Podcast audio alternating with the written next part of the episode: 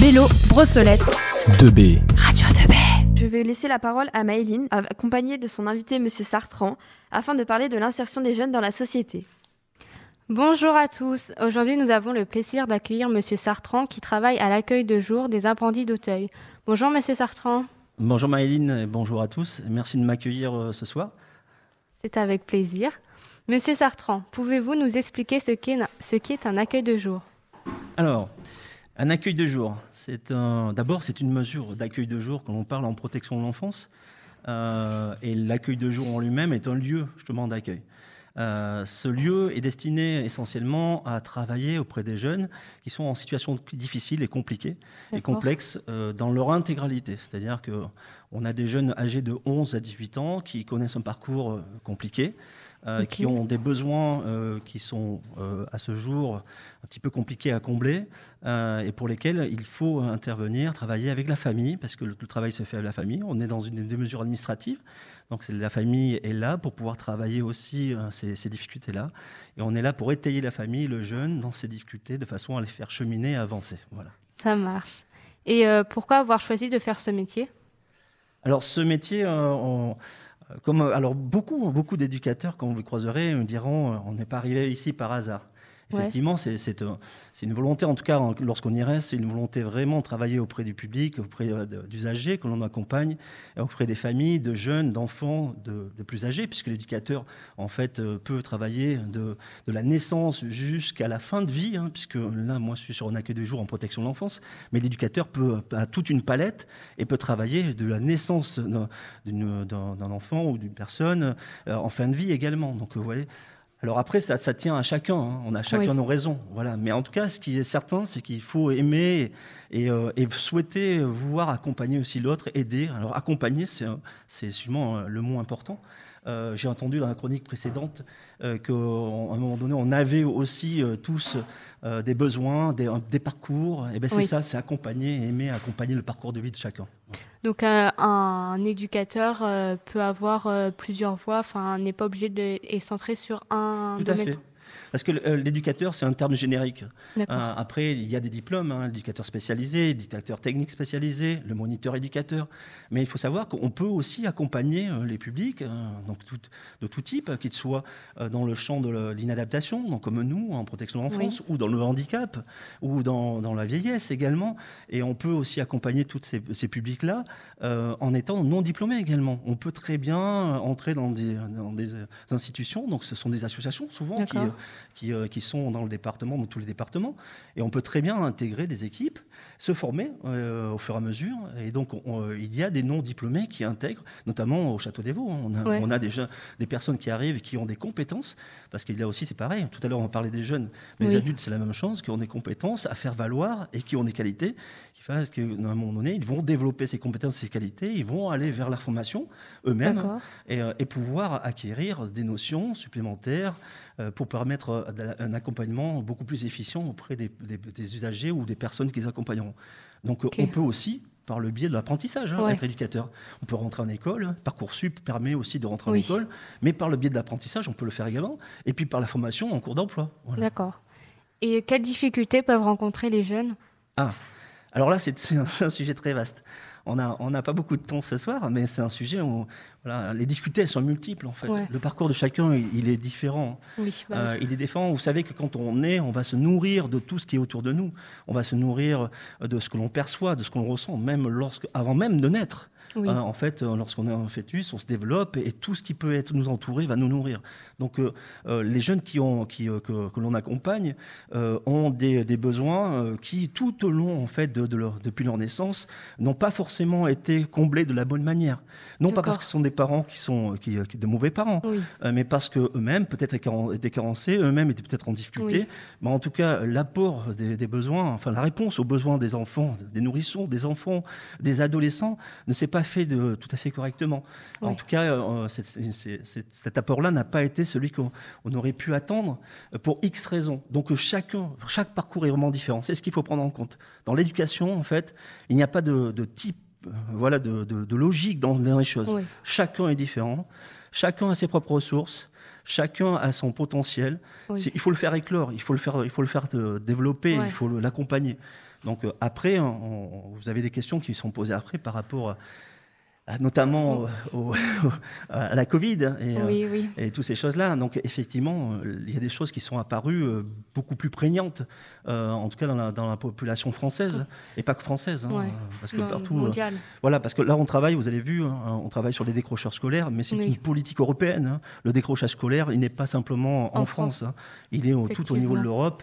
Et, euh, euh, effectivement, il y, a, une vraie problématique sur la, jeunesse aujourd'hui, le décrochage, avec près de 160 000 jeunes qui partent, qui sortent des dispositifs et qui ne sont pas forcément formés et qui, à un moment donné, euh, se retrouvent à être en difficulté. Et là, l'éducation nationale et toutes les, institutions, qu'elles soient nationales, départementales, régionales, qui travaillent auprès des jeunes, essayent d'être actifs là, oui, pour les aider à remonter. Tout à fait. Ça marche. Et quelle action proposez-vous pour aider justement ces jeunes en difficulté? Alors, je vais vous parler des actions propres à Apprenti d'Auteuil. Oui. Je vais faire un petit peu de publicité. Oui, oui. Euh, donc, moi, donc je, suis un service d'accueil de jour. Donc, on accompagne les jeunes au quotidien. Hein. ce sont des jeunes qui sont soit déscolarisés euh, totalement, euh, et qui, donc, pour qui on va retravailler une scolarité, un projet d'insertion professionnelle, soit des jeunes qui sont scolarisés, mais qui ont, sont en difficulté dans leur parcours. Hein. La, scolarité est, est, complexe, et il faut comprendre pourquoi c'est complexe. Donc, les actions, elles vont, comme je vous l'ai dit tout à l'heure, elles vont dépendre de chacun. En tout cas, il y a des actions qui sont systématiques, c'est euh, aller comprendre. Il faut comprendre ce qui se joue. Et euh, au, niveau d'Auteuil, au niveau du Château des Vaux, il y a plein de dispositifs qui sont nés depuis plusieurs années et qui se sont améliorés au fil des années. Il y a un très bel outil euh, avec une prise en charge, un accompagnement des jeunes qui sont en scolarité et qui connaissent des difficultés avec des paliers. On, appelle ça chez nous plusieurs euh, structures qui s'appellent le, défi. Le défi prend, peut prendre en, accompagner des jeunes qui sont scolarisés sur site ou même à l'extérieur avec un dispositif qui s'appelle le dispositif tremplin, qui est un dispositif de remobilisation scolaire qui peut accompagner les jeunes vraiment euh, d'une façon personnalisée. C'est-à-dire qu'on va vraiment être pointu sur les difficultés, lui laisser le temps, lui donner le temps, pouvoir non pas être sur, sur parce que parfois quand on réussit pas, on dit qu'on est des échecs. Non, c'est pas des échecs. Ce sont des expériences sur lesquelles à chaque fois on va rebondir, on va améliorer, on va avoir une réflexion commune. Le jeune va avoir une réflexion commune, sa famille va avoir une réflexion commune et avancer là-dessus. Donc Apprenti d'auteur, il a développé tout un tas d'outils, non pas que sur le Château des Vaux, hein, au niveau national, mais en tout cas je vais parler au niveau du Château des Vaux, tout un tas d'outils pour accompagner accompagner ces jeunes-là, euh, notamment avec aussi des internats éducatifs scolaires qui accompagnent des jeunes qui ont besoin parfois parce qu'ils habitent trop loin, ou parfois qui ont besoin de peut-être s'éloigner un peu euh, du, de la structure familiale pour que chacun arrive à travailler de son côté un tout petit peu. Et puis en même temps, on retravaille tout le monde, faire travailler tout le monde parce qu'on n'écarte jamais la famille. La bah famille n'est pas écartée, bien que parfois il y ait nécessité d'un écartement, hein, d'un éloignement, euh, et le magistrat, les magistrats, le judiciaire peut aussi le prononcer, euh, ou se faire un accord avec la famille. Mais voilà, Apprenti d'auteur a développé ce savoir-faire avec des établissements qui sont situés sur, le, sur le château des Vaux à Saint-Maurice-Saint-Germain. Euh, nous, on est à l'extérieur, on est sur la loupe, mais avec des, dispositifs qui, qui accompagnent scolairement, éducativement ou comme notre, le, le, notre dispositif, l'accueil éducatif de jour des apprentis d'Auteuil, qui est un dispositif socio-éducatif. Ok. Et euh, est-ce que le passé d'un jeune a un impact sur son évolution dans la société? Alors oui, je vous l'ai dit tout à l'heure, en fait. On est, nous ne sommes que, que des éponges. Hein. Euh, vous, comme moi, comme euh, toutes les personnes qui sont autour de cette salle, on n'est que des éponges qui se nourrissons en fait de notre environnement, de tout ce qu'on a autour de nous. Donc effectivement, si vous évoluez dans un environnement où euh, le seul repère que vous ayez, il se trouve à l'extérieur, et, que ce repère est dans la rue, ben, vous allez le chercher dans la rue parce que qu'on a besoin de sécurité. Hein. On a bah besoin aussi. tout à l'heure, j'ai entendu aussi dans, la, chronique d'avant. ben oui, on a besoin de sécurité. Et, donc les repères, on va, on va, se les, on va les chercher. Si on trouve pas les bons, ben on va trouver en tout cas ce qui nous sont apportés. Et donc on va se nourrir de ça et on va se construire comme ça. C'est pour ça que parfois il faut savoir déconstruire pour mieux construire. c'est ce qu'on essaye de faire sans jugement. Il ne faut jamais juger euh, les uns ou les autres. Le parcours de vie, il n'est pas simple. Et on essaye d'être pragmatique. Parce que la théorie, c'est bien beau, Mais le pragmatisme de la vie d'aujourd'hui, où vous avez peut-être euh, un parent, alors je dis parent, c'est père ou mère, hein, qui peut avoir un enfant et qui travaille très tard, et comment est-ce que je peux accompagner lorsque j'ai des horaires qui ne sont pas forcément adaptés à ça. Voilà, il y a toutes ces choses-là, ou que moi-même, parent, je suis en difficulté peut-être, au moins aussi, parce que j'ai des soucis aussi personnels, j'ai plein de choses, donc euh, on, se doit aussi de prendre en compte ces choses-là. D'accord. Monsieur Sartran, je rappelle aux auditeurs que vous travaillez à l'accueil éducatif pardon, de jour des apprentis d'Auteuil. Que deviennent les enfants que vous avez eus en charge? Alors c'est une très bonne question. parce que euh, il faut savoir que, euh, je sais pas, vous avez peut-être vu au niveau national, on a décrié parfois l'aide sociale de l'enfance sur le travail qu'ils pouvaient réaliser. Il y a eu des reportages qui sont passés à la télévision. En tout cas, ce que je peux vous dire par rapport à Auteuil, c'est qu'on a cette, cette volonté que les anciens euh, qui, qui soient passés une journée, une heure au, sein d'apprentis d'Auteuil, qu'ils aient accompagnés, soient reconnus toute leur vie. C'est-à-dire que les anciens, ils peuvent euh, sonner à la porte d'apprentis d'Auteuil, ils seront toujours accueillis, conseillés. Et d'ailleurs, on a mis en place tout un tas d'outils là-dessus.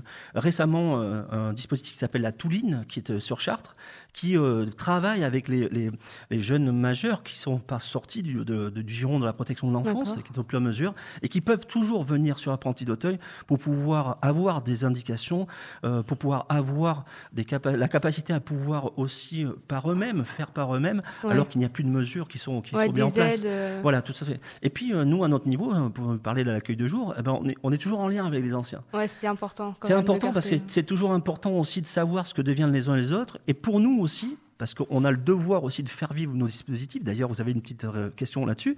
On a, on, a, on a toujours en tête de se dire, est-ce que nos accompagnements sont efficients? Est-ce qu'ils sont efficaces? Tout à fait. Euh, si, euh, si, comment est-ce qu'on peut les améliorer? Comment est-ce qu'on peut faire mieux? Euh, Est-ce que la, direction que nous avons prise est la bonne? Puisque vous savez qu'un dispositif comme le nôtre, c'est pas quelque chose qui se qui est simplement réfléchi au, jour le jour, même bah si on s'organise au jour le jour en fonction des besoins des jeunes et des familles. Ça, il faut savoir, c'est que on n'est pas dans un mur et les gens ne viennent pas chez nous et puis on dit c'est comme ça, c'est un guichet fermé et vous êtes là. Non, on est on, on s'organise en fonction des besoins.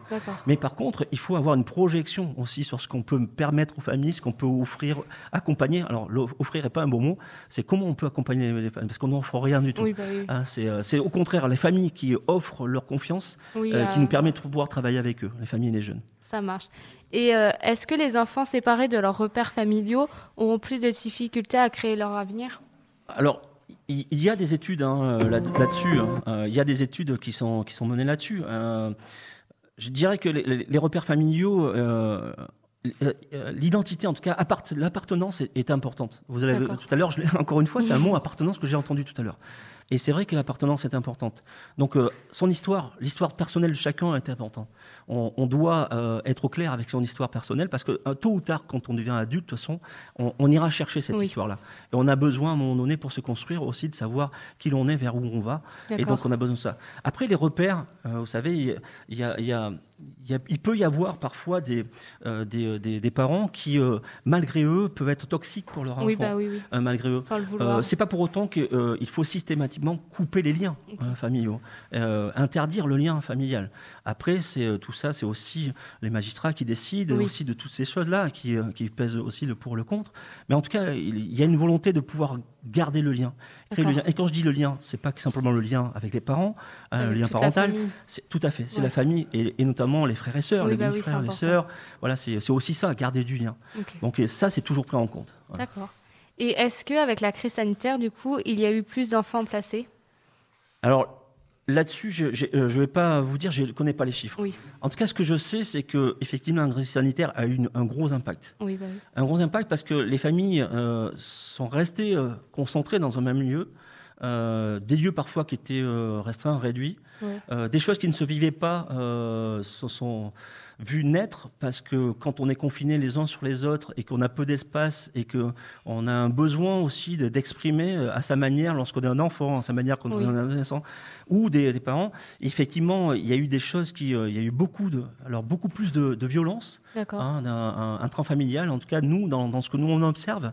Après, je, je vais parler de ce que j'observe. Il y a eu beaucoup plus de, de, de violence. Il y a eu beaucoup plus aussi de difficultés liées euh, aux apprentissages parce que la scolarité vous savez, l'éducation nationale a mis plein de choses en place, mais les équipements des familles n'étaient pas forcément là. Et, donc ça a créé aussi des difficultés. On voit aujourd'hui qu'on a des, adolescents, notamment par exemple, qui ont, été très impactés puisqu'ils sont restés enfermés, ils ne sont pas sortis. Beaucoup ont été sur les sites, sur des jeux vidéo, bah sur les écrans. Et on voit qu'aujourd'hui, il, y a il y a tout un tas de, jeunes euh, qui euh, sont impactés fortement par ça et euh, qui sont déscolarisés à la suite du Covid de la Covid et en tout cas du confinement qui, qui, a eu lieu. Alors c'est un facteur. Hein. les facteurs sont multiples, mais en tout cas, il y a eu un impact. Oui, on le ressent. On le ressent maintenant. Mais euh, comme euh, nous le dit notre notre président, euh, je pense que on est à, on est à l'arrivée. là, on n'est pas on pas arrivé au bout en fait. Bah hein. L'impact, il va se faire encore plus par la suite. là, on le voit, mais l'impact se fait se fait déjà sentir et il va se faire ressentir encore plus, je pense. Et du coup, euh, pourquoi la crise sanitaire a accentué leur placement à cause des violences ou du manque euh Alors les placements, il n'y a pas eu forcément plus de placements pendant la crise sanitaire. En tout cas, je ne sais pas, je ne connais pas forcément les chiffres, je ne peux pas vous le dire exactement, mais euh, en tout cas, il y, a eu, oui, des, choses et des, besoins de pouvoir protéger les uns les autres, protéger les adultes, les parents, mais notamment protéger aussi les enfants en priorité, bah sûrement. Euh, après, euh, cet impact de la crise sanitaire, euh, elle a amené aussi des études familiales à vivre autrement. On était les uns sur les autres, on était ensemble, on avait des modes de fonctionnement qui n'étaient pas ceux-là. On avait parfois, par, par, exemple, des familles, vous avez des familles où lorsque l'un des parents travaille et, rentre que le week-end, là, ils étaient présents tous dans le logement. lorsqu'on vient à plusieurs dans un logement, lorsqu'on ne peut pas avoir de loisirs à l'extérieur, pouvoir à un moment donné aussi souffler. Ouais, tout à, tout à fait, c'est ça. On peut dire le mot souffler, oui, tout à fait. Eh ben, écoute, à un moment donné, ça crée des tensions. Ces tensions-là qui n'étaient pas là auparavant, elles naissent. Et les, les parents ou les jeunes n'ont pas peut-être la capacité, le potentiel pour pouvoir, à un moment donné, ces tensions-là, euh, pouvoir faire en sorte qu'elles puissent disparaître, elles puissent s'apaiser. Et il y a au contraire euh, conflit. Et pour finir, quelles sont les, les améliorations qui pourraient être mises en place dans l'accueil de jour de l'Institut d'Auteuil? Alors on y pense beaucoup. En fait, euh, nous, on intervient sur un territoire qui est assez vaste. On intervient euh, de, Dreux jusqu'à Châteaudun, ah voilà, c'est assez vaste. Effectivement, on réfléchit aujourd'hui comment pouvoir permettre un accueil euh, de tous de la même manière pour tous, que l'on soit sur une partie du territoire ou, pas. Et on réfléchit aussi à ça, puisque ça peut limiter aussi notre champ d'action auprès de ces familles, auprès de ces jeunes. Ça peut limiter aussi, du coup, la capacité de chacun à pouvoir construire son devenir. Donc, on réfléchit à, pouvoir développer peut-être d'autres moyens, peut-être une équipe mobile ou des choses comme ça.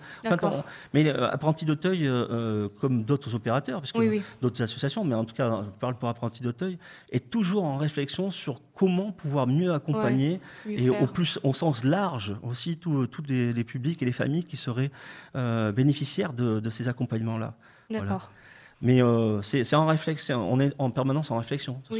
les, projets, vous savez, les projets d'établissement, ce sont des projets d'établissement pour 5 ans, et, euh, et, ces projets d'établissement, ils doivent vivre. Oui, ils doivent hein, s'améliorer. Euh, tout à fait, améliorer les, des axes, améliorer aussi les pratiques professionnelles. Bah euh, c'est parce que tout à l'heure on parlait de, de la formation d'éducateur, mais vous savez tout, tout au long de, de, votre carrière, vous avez des pratiques professionnelles qui vont évoluer. et puis il y a des ce qu'on appelle des recommandations de bonnes pratiques qu'il faut aussi faire évoluer ou, ou qu'il faut aussi parfois peut-être mieux euh, mieux mettre en œuvre, mettre en place, euh, puisqu'on travaille en bienveillance auprès du public. Donc il y a une évolution perpétuelle. Et, et, un service, de toute façon, euh, tel que le nôtre ou d'autres, euh, c'est un management perpétuel avec une remise en question perpétuelle, non pas sur, sur, sur, euh, sur les usagers en eux-mêmes, mais sur ce que nous-mêmes, on peut apporter et répondre auprès des usagers. D'accord. Eh ben, merci beaucoup. L'interview est donc terminée. Nous remercions M. Sartrand de s'être déplacé et de votre participation à cette émission. Je vous remercie. Au revoir. Au revoir. Tu es collégien à Brossolette Tu es lycéen à Rémi Bello Prends la parole sur Radio 2B.